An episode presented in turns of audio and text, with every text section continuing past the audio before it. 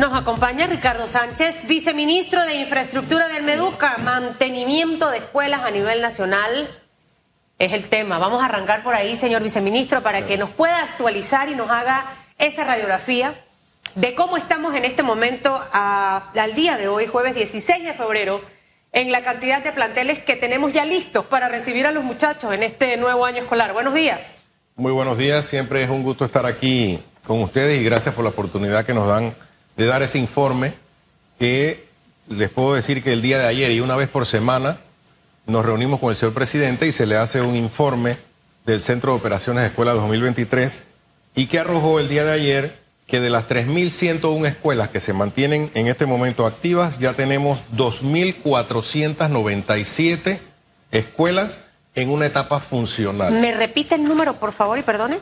De 3.101 escuelas, que son las, nuestro compromiso de atender, tenemos ya 2.497 en un estado funcional. ¿El lote de escuelas e, es de 3.101 o estas son las que tenían que atender? Es el total de escuelas públicas. Y tenemos 2.497, es decir, que nos harían falta cuántas? Mm, tenemos, ese representa un 80.5%.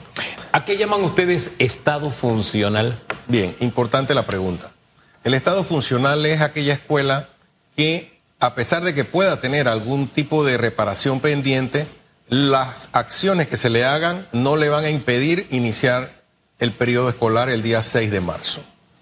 Eso quiere decir que atendemos temas eléctricos, temas de plomería, pintura, eh, goteras, cosas que puedan permitirle a los estudiantes retornar. Claro, hay escuelas que por el tema estructural quizás necesiten una ampliación, necesiten una reparación de una inversión mayor, pero no impide el retorno. Eso representa una escuela funcional que a pesar de que puede tener un requerimiento mayor, puede atender a los estudiantes. Hay situaciones específicas como la de la escuela de Santa Librada. Mm, la información que manejo es que los salones para cuarto, quinto y sexto año, que no sé si ahora tienen otra denominación, yo me enredo con eso de onceavo, doceavo. Así que le voy a hablar en el código que yo manejo.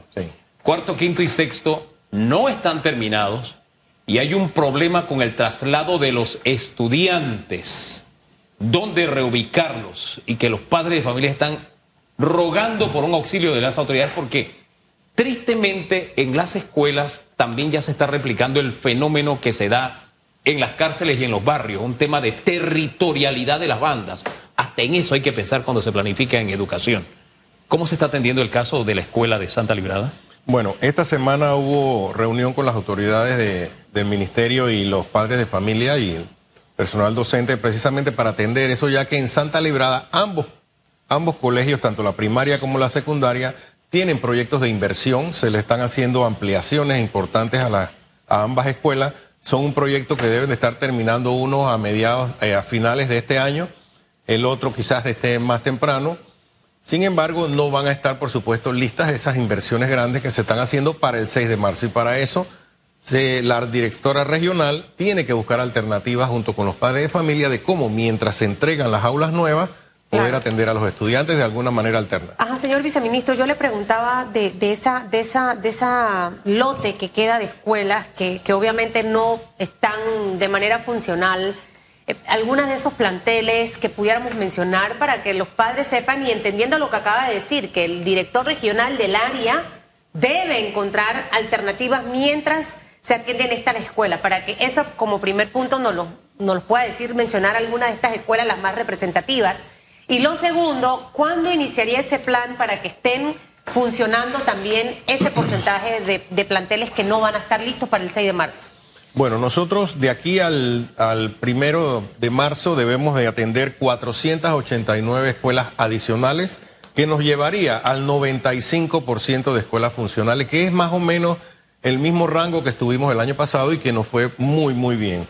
Tanto así que este año hemos tenido que atender en menos escuelas, porque muchas se atendieron el año pasado y todavía su mantenimiento se mantuvo, se continuó. Pero sí, tenemos escuelas, por ejemplo, escuelas que tienen aulas rancho, son escuelas de difícil acceso que todavía no vamos a poder cubrir esa escuela. Tenemos 35 escuelas identificadas en áreas de difícil acceso que no vamos a poder atenderlas de aquí al 6 de marzo, pero le tenemos un plan también para ellas durante el año. Ok, en, haciendo yo la resta de las 3.101 escuelas menos las 2.497 que van a estar funcionando es el número, ¿cierto? Ah, correcto. Nos quedaría un lote de 604 escuelas. Así es. Arrancarían entonces el primero de marzo a atender 489 de esas 604 escuelas. No, al primero de marzo deberían de estar atendidas 489 más en lo que nos queda de este mes de febrero. Ajá, pero ¿sería para completar las 604 pendientes o esto entra en la lista de las 2.497? No, esas serían las pendientes. De las pendientes. Así es. Entonces, si hacemos ahí, porque soy una mujer de números, Claro, claro. Uf, soy la mujer número, si no pregúntale a mi esposo.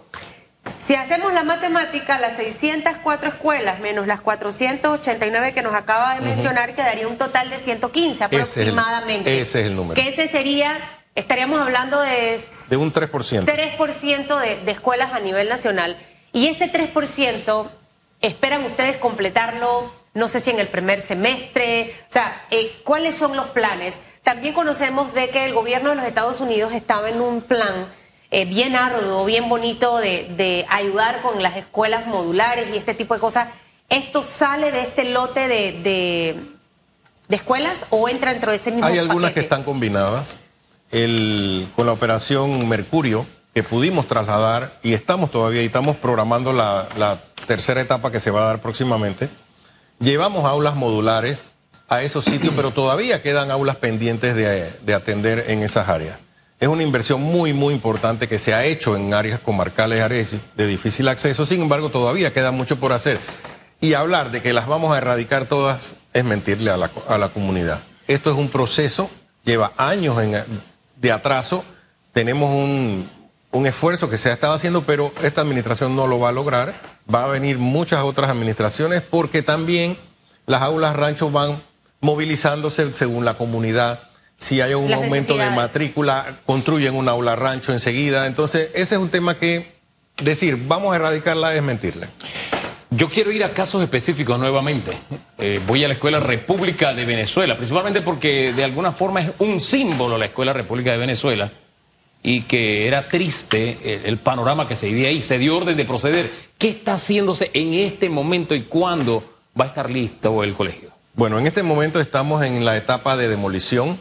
Ya, si se O sea, puede. ya se está trabajando Ya allí. se está trabajando. No solo fue orden de proceder, de verdad se está trabajando. Exactamente. Bien. La orden de proceder se dio y inmediatamente las máquinas empezaron a demoler. Eso se pudo ver en los medios y las máquinas no han salido.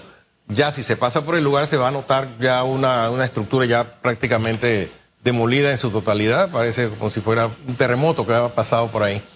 Eh, permite. y vamos a tenerla Dios primero en septiembre del próximo año. Esa es una muy buena noticia y en cuanto a que si vimos en los medios, mire, yo he sido testigo a lo largo de mi ejercicio periodístico que el día de la orden de proceder pasa de todo. La primera palada, están las máquinas, pero usted va una semana después y no hay nada. Exacto. Yo voy a pasar para ver si realmente está ocurriendo algo ahí porque es, le insisto, por el valor que representa este, este, este colegio. Había una iniciativa, se trataba de que la parte frontal, por su historicidad, se conservara. ¿Se logró o no se va a poder? No, no se pudo lograr, se le hicieron los análisis estructurales a la fachada y, y corría peligro de desplomarse, así que decidimos demolerla y en el nuevo diseño man- mantiene muy parecida a la fachada original. ¿Cuál es el porcentaje que aspiran ustedes a tener listo ya de manera funcional? Funcional. Al inicio del año escolar. Un 95%. Ese es el número que nosotros te- aspiramos, eh, lo logramos el año pasado, gracias a ese equipo interinstitucional que encabezan el mismo propio presidente de la República, que todas las semanas está pendiente de esto, y los gobernadores con sus juntas técnicas de un trabajo en equipo, donde la- las juntas comunales, las juntas locales, la comunidad organizada también están apoyando. Hay organizaciones no gubernamentales que apoyan muchísimo. Y, en fin, esta es una tarea de todos y sobre todo mantenerla. No solamente Eso es repararla, importante. sino mantenerla durante el año y que los directores también sean proactivos Sí. en cuanto a mantener su escuela en buen estado y con los recursos que se le destinan a ellos a través del Fondo FESE. Hacia eso iba el señor viceministro. Eh, primero, para cuánto nos ha costado a los panameños el poder tener este número de escuelas listas para el 6 de marzo, esa inversión que se ha hecho eh, por parte del Ministerio de Educación específicamente en este tema. Y lo segundo, ¿cómo va a ser ese, ese plan, no? Entendiendo que cada director juega un papel fundamental. que cada director cuenta con fondos para, para poder dar mantenimiento, que hay que establecer procesos eh, para el cuidado de las sillas y demás, donde los estudiantes deben verse involucrados, porque si alguien daña la silla, estas son las repercusiones que va a haber por dañar la silla, por dañar el pupitre, por rayar la pared. Eh, esa parte que pareciera tan básica y sencilla, pero que yo siempre digo que lo que no está escrito en un papel, lo que no se comunica, lo que usted no educa hasta crear esa cultura, difícilmente la gente lo va a hacer. Eh, eh, tenemos que estar como en ese constante para poder que lo hagamos. ¿Cuáles serían esas estrategias que van a ser básicamente para el tema del mantenimiento? Y lo que le preguntaba al inicio, la inversión. ¿De cuánto dinero estamos hablando? Bueno, el tema de la inversión anda alrededor de unos 5 millones de dólares en lo que corresponde a la operación de mantenimiento. Sin embargo, el, el ministerio en proyectos de, de, infraestructura o de aumento de aulas sí ya tiene una inversión mucho más importante. Te puedo decir que ya nosotros, esta administración ha terminado 105 escuelas nuevas con una inversión de más de 243 millones de dólares terminadas. Y en ejecución tenemos 122 escuelas en este momento en proceso de ampliación, como son la Santa Librada, Villa Grecia, ya terminamos la escuela Italia, la escuela Venezuela, que ya estamos en proceso de demolición.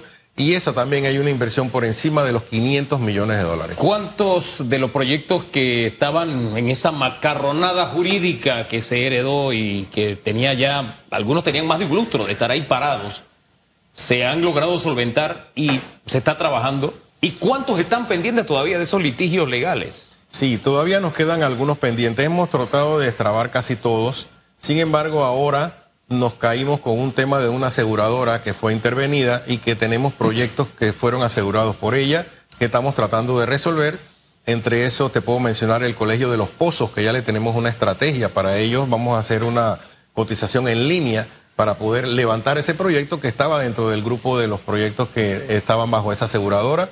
También el Colegio Miguel Alba, que lo logramos salvar después de más de 10 años de estar detenido y en este momento lleva un avance importante. Eh, te puedo decir, Susan, que estamos eh, entregándole a los directores un manual de mantenimiento eh, para que ellos puedan regirse con ese documento y poder ir haciendo los mantenimientos preventivos y correctivos a través del año y no esperar hasta el verano para poder entonces intervenir en la escuela. El mantenimiento tiene que darse durante todo el año. Vuelvo al tema del FESE que tocamos hace unos segunditos. Una de las exigencias que hubo el año pasado era que de alguna forma ese proceso tan engorroso que era tener acceso a los dineros del FESE fuese un proceso mucho más simplificado. No solamente la preparación y administración de algunos directores que no, no tienen todavía la experticia en el tema administrativo, que también los mismos procesos que eran arduos, que eran largos, que eran complicados, se simplificaran, se redujeran los pasos. Eh, se dijo la cantidad de pasos y era exorbitante la cantidad de pasos para tener acceso a ese dinero. Sí, el dinero estaba, como decía el presidente, pero el camino para llegar al dinero estaba lleno de curvas, de cuestas, de bajadas, peligroso, sin luces, era un, un lío. ¿Qué se hizo? ¿Ese proceso sigue igual? ¿Se ha respondido a la petición? ¿Qué se ha hecho? Bueno, ese fue uno de los puntos que se trataron en la mesa del diálogo en Penonomé, en donde los docentes pusieron ese tema del proceso y este gobierno realizó a través de la Dirección General de Contrataciones Públicas una modificación al decreto que le permite ahora a los docentes, a los directores hacer compras hasta 10 mil balboas con un proceso muy, muy expedito. Claro, lleva una fiscalización posterior, son, son dineros del Estado y son dinero de todos que hay que, que hay que verificar que se utilicen bien. Sin embargo, sí se facilitaron y eso produjo una reducción importante en la cantidad de dinero que estaba depositado en las cuentas, a tal grado que en cuestión de dos meses casi un 40 o 50% de esa plata que estaba depositada se pudo ejecutar. ¿Y el manejo ha sido de una manera transparente? Se lo pregunto, señor viceministro, porque aquí tuvimos al magistrado de cuentas Alberto Cigarrista y nos habló de algunos casos específicos, eh, específicamente en cuanto al manejo de este fondo. Eh, quizás por desconocimiento de los propios directores, de los administrativos, por lo que es importante que conozcan la ley de contrataciones públicas, eh, qué debo, qué no debo hacer. Y, y, tampoco que la plata, porque luego le agarran miedo. Hay muchos funcionarios que dicen, no, no, no, yo prefiero no meterme en problemas y que se quede esa plata ahí. Y obviamente dejamos de dar mantenimiento a baños, a, puertas y demás. Eh, eh, ¿Cómo ha sido ese manejo hasta ahora? Y qué bien que tengan un manual, pero ¿cómo van a reforzar esta parte administrativa que es fundamental para que ellos puedan ejercer bien esta, esta ejecución del dinero?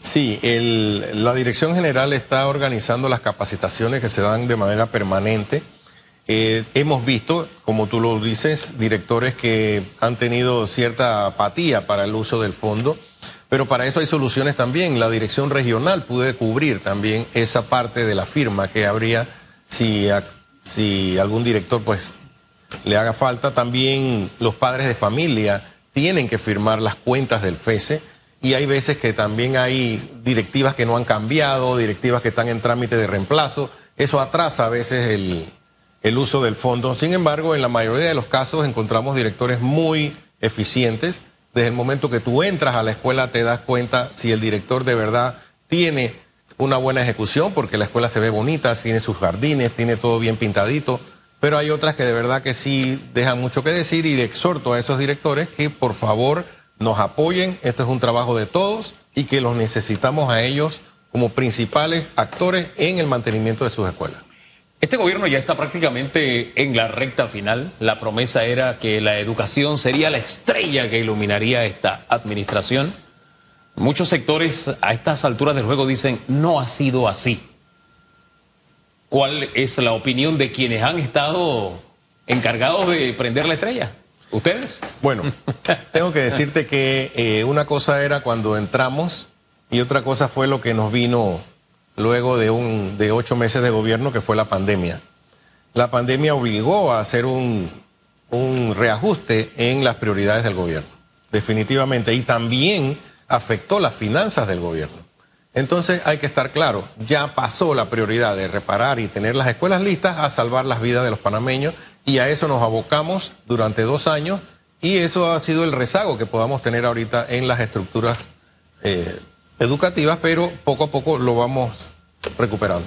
Eh, otro de los escollos producto de esta situación que usted bien describe fue el éxodo que se dio de la educación privada, de las escuelas privadas, al sector público.